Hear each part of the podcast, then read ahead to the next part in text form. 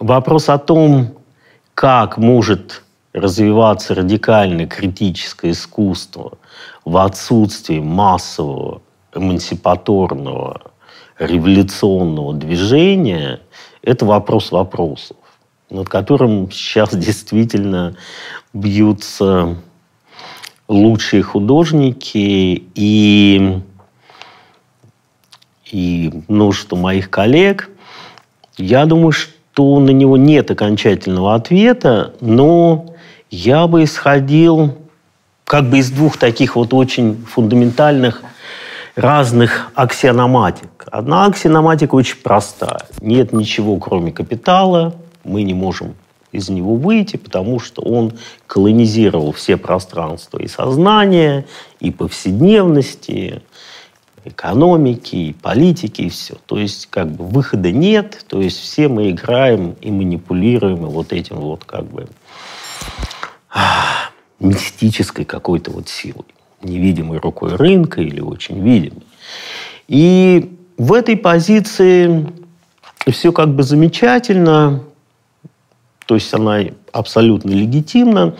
Единственная проблема в том, что она совершенно пессимистична. То есть как бы выхода тут быть не может. Вот. Ну, разве только что фундаментальная как бы негативность, которая капитала заведет свою собственную ловушку, и он каким-то образом вдруг хоба и либо создаст предпосылки новой жизни, либо разрушит всю планету. Но есть вторая перспектива, я как марксист говорю, конечно, скорее из нее, и рассуждая так немножко отвлеченно философски, это предпосылка того, что рабочая сила, living labor, как говорит еще Маркс писал, она не полностью подчиняется капиталу. У нее есть автономия. И в этом плане эта автономия обладает революционной потенциальностью. То есть есть какие-то формы жизни, которые капитал не может колонизировать, хотя он постоянно пытается этим заниматься. И искусство, как мне кажется, является наиболее яркой манифестацией этих сил. В том, что есть в человеке что-то такое, что всегда оказывается в оппозиции отчуждению, оппозиции какой-то монетаризации, экономизации всего. И искусство удавалось, и мне кажется, по-прежнему удается сохранить вот эту вот какую-то независимость. При, конечно же, максимальной близости к каким-то капиталистическим машинам. И производство, и потребление, всего это все понятно. Но вот эта автономия все-таки есть. Понятно, что деньги все изначально нечистые. Все правила игры, конечно, если их там с лупы рассматривать, они будут очень печальные. Но есть какая-то вот эта вот как Бадью говорит, родовая сущность, которая позволяет нам, несмотря на подчинение как бы, логике капитала, сохранять какие-то абсолютно радикальную другую природу отношений и сил и предъявлять их обществу. За это я, честно говоря, очень люблю искусство, именно поэтому этим и занимаюсь. Я думаю, что не будет привлечением сказать, что 90%, а может быть и больше искусства, это, конечно, по-прежнему остается таким способом развлечения, ублажения власть имущих, тех, у кого есть деньги, и тех, кто как бы играют с этими какими-то новыми формами удовольствия. Но по-прежнему остается какая-то вот довольно весомая часть. И если в России это может быть менее ощутимо, то на Западе все-таки вот этот вот нерастворимый остаток вот этого как бы социалистического и коммунистического сознания, то есть ты прямо видишь, вот это социал-демократическое искусство. оно как бы, собственно говоря, не продается, не покупается, а существует как общее благо.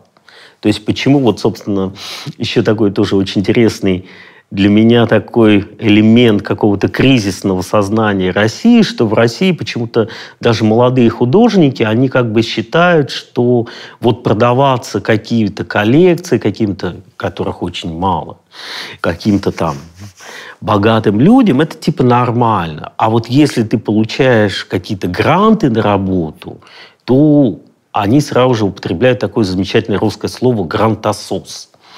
То есть вот как бы продавать какие-то подделки, матрешки, это типа норм, это типа этично. А вот получать типа гранты, то это уже как бы для искусства как-то уже полная инструментализация вообще предательство интереса. Сегодня как раз фигура современного художника и для обывателя, и для каких, может быть, каких-то культурных сред стала действительно таким символом современного процесса труда. То есть это действительно человек, субъект, который может заниматься практически всем чем угодно. Вот. То есть потому что граница между искусством и жизнью, искусством и различными другими дисциплинами стерлась уже окончательно. То есть мы, у нас нет аппарата для суждения, что является искусством, а что им не может являться. И может являться все, что угодно. И кроме этого, конечно же, современный художник еще воплощает в себе функцию – самозанятости и антрепренерство. То есть, собственно говоря, это как бы такой очень серьезный как бы менеджер, руководящий как бы и потоками производства, и денежными потоками.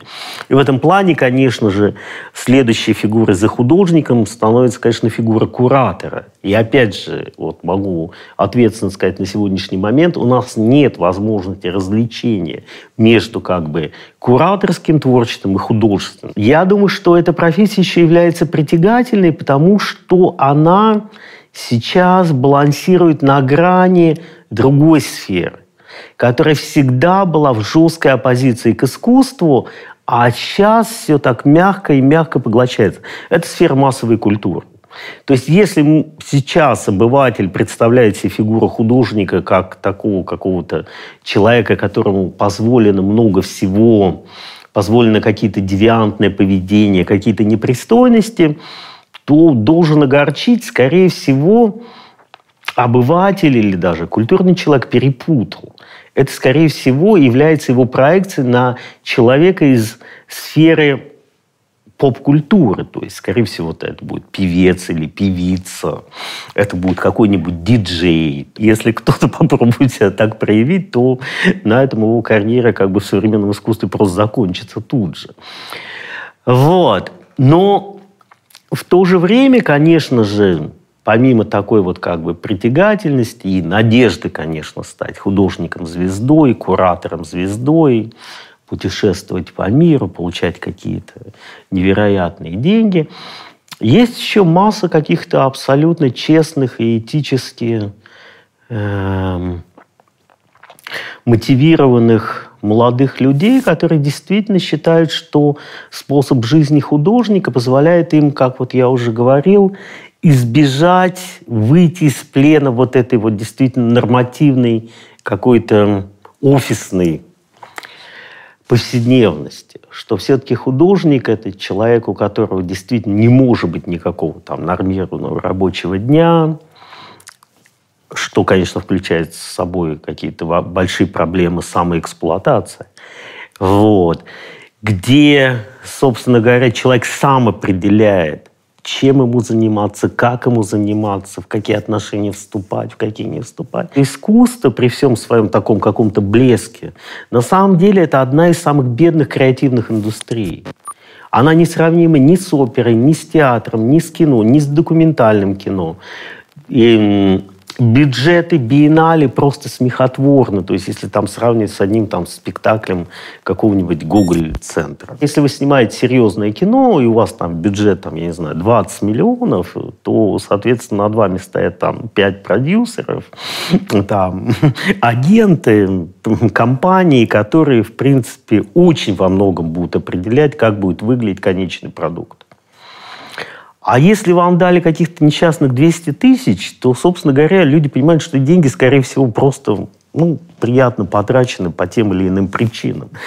А тем более, если они еще государственные. В искусстве по-прежнему еще сохраняются какие-то очень такие простые, чистые жесты. То есть как-то сделать там какую-то маленькую инсталляцию, там, написать картину, снять видеофильм. Это может не стоить вообще ничего.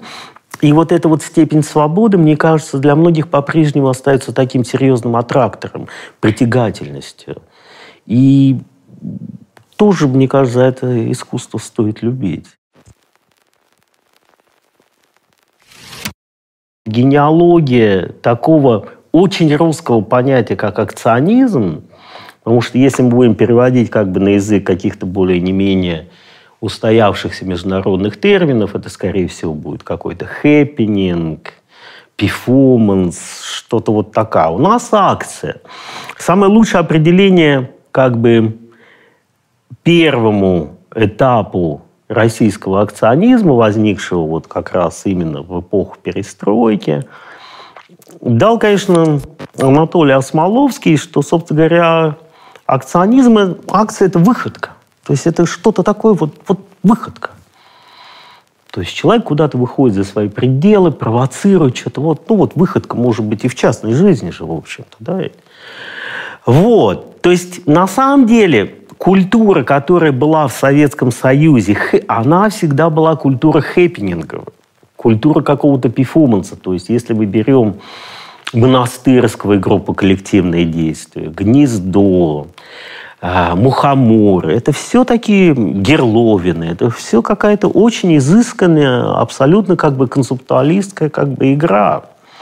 И она, как мне кажется, парадоксальным образом сейчас более понятна западному, как бы интернациональному зрителю, чем вот эти выходки 90-х. Потому что если мы пройдемся по ним, то мы увидим, что, собственно говоря, ведь даже их как-то описать их очень легко. Ну, что это значит? Тут покакал, там подрочил, тут что-то в церкви поорал, президента там на бой вывел, тут с собакой побегал. То есть какие-то очень такие вещи, даже концепты, тут хуй положили на Красной площади. Какие-то такие вроде простые какие-то жесты, но не очень понятны. С другой стороны, в отличие вот уже от не знаю, как ее называть, второй волны акционизма 2000-х годов, надо четко рефлексировать, но эта рефлексия возможна только в очень узкой профессиональной среде. Условно, скажем так, Московского художественного журнала.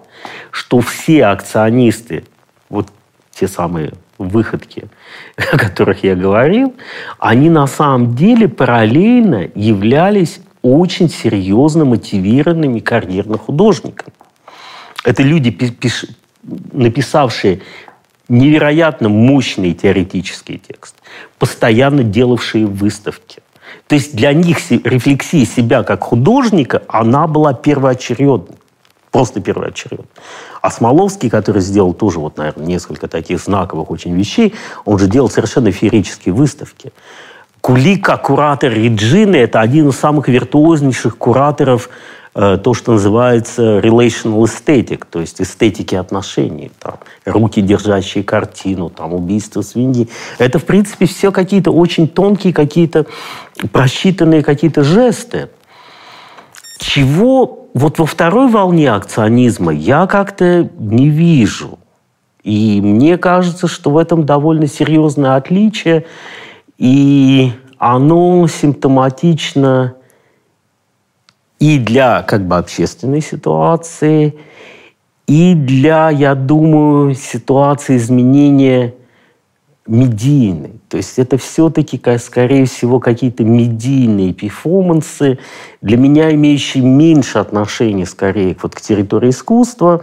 А на Западе, я повторяю, что в это же самое время, вот с 90-х, все-таки мы имеем другую проблему. Это проблема работы как бы с сообществами, проблема как бы выстраивания вот этих как бы коллективных отношений, какая-то зачастую какая-то полумикроскопическая вот работа, но которая делает какое-то вот очень интересное искусство. Там, Хиршхорна, там, Франсиса Алюса, вот такие вот вещи вот, которых в нашей ситуации, по-видимому, все-таки степень дифференциации публичного взора еще не настолько тонка, что она просто не оставляет места вот этим как бы таким жестом малоразличимым.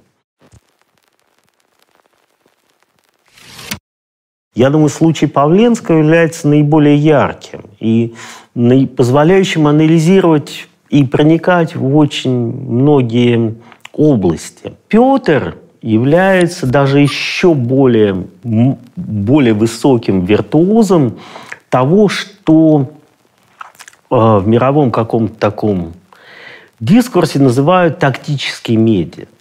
То есть тактические медиа это означает именно когда активист, активист, не акционист, а активист, будем различать, производит какой-то жест, он может быть жест телесного присутствия. И в этом плане Петя со своими беседами со следователем, вот с этими бесконечными потоками вот судебных материалов, в этом плане, мне кажется, что это совершенно виртуознейший пример вот именно тактических медиа. И в этом плане российская дискуссия почему-то постоянно сворачивающий к абсолютно нерелевантному и банальному вопросу, а искусство ли это или не искусство? Она кажется в этом плане как бы очень сильно outdated, устаревшей. То есть она действительно как бы вопрос, ну, имеет. То есть почему она нерелевантна? Потому что мы не можем это сейчас сказать. То есть, может быть, пойдет так история искусств, что это будет вписано. Может, так пойдет, что не будет. Тут Петр, мне показалось, очень сильно себя ведет. И в этом плане его политический месседж, опять же, о котором постоянно идет в России, он тоже не так уж важен, потому что, честно говоря, этот месседж довольно наивен и, ну, мягко говоря, очень уязвим. Ну, что, собственно говоря, он говорит своими акциями? А то, что мы все и так знаем. То есть там нет усложнения вот этого, условно говоря, политического гражданского пространство, которое было у Пусирает, которое потрясающе показало вот как бы за счет вот обращения к Богородице, раскол церкви. То есть там, где мы видим целое, мы вдруг видим множественность. И в этом как бы невероятная сила искусства. У Петра я вот этого, к сожалению, не вижу. У него действительно такая вот уже такая тонкая какая-то вот социологическая игра, вот которая действительно всегда упирается вот так называемые тактические медиа – и нет вот этой вот какой-то вот сложности, потому что вроде бы все так возбуждаются, а потом как бы оглядываешься, ну, а, а что, собственно? Ну, человек в колючей проволоке. Чем у него как бы еще очень интересный такой как бы переход от акции бессилия к акциям силы. То есть вот майдановская акция, поджог ФСБ, потом поджог банка, это все такие акции. Вот я вот герой, я вот, вот, вот сильный, сильный, сильный. А время-то другое. То есть там что-то вот абсолютно как бы не резонирует. И как даже последствия сравнения вот с 90-ми, Тут тоже есть какие-то двухсторонние моменты, что есть как бы какой-то и выигрыш, потому что медиамашина вышла на другой уровень. То есть это другой уровень клик, кликабельности или как это говорят. С другой стороны, меньше смысла. То есть, как бы тогда, мне кажется, вот как-то вот брали эту вот кость и все высасывали вот до мозга, и там что-то открывалось. А сейчас все как-то так, такое скольжение по каким-то поверхностям, которое не очень далеко нас ведет.